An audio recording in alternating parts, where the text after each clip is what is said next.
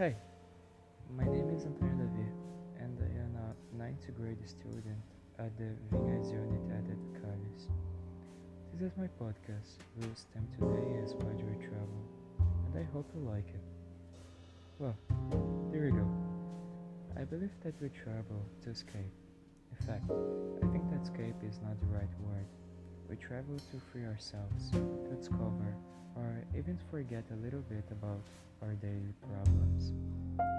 Traveling is a way of maturing because when we leave our homes to learn more about this world, we have contact with new things, places, and especially people.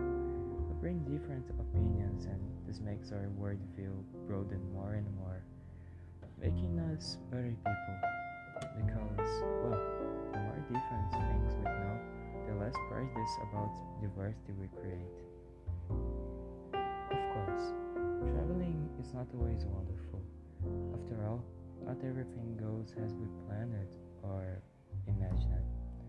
But I think this is the interesting or even fascinating side of traveling. A surprise.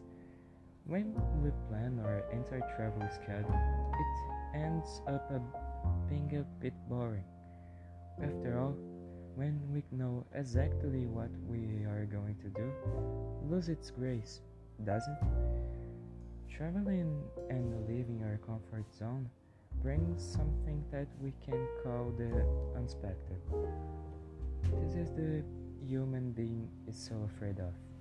But look, I think that the most incredible, incredible people are those who make the most of this unexpected travel offer us.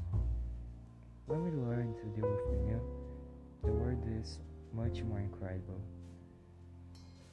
All of this is all of this is what I said is just a superficial part of what is to travel. Knowledge, new views of the world, and courage are just some of the things that travel has to offer us.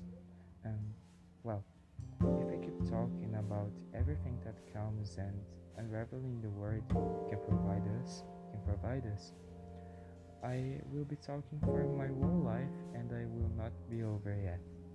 But this little podcast is a small part of my opinion of why we should travel.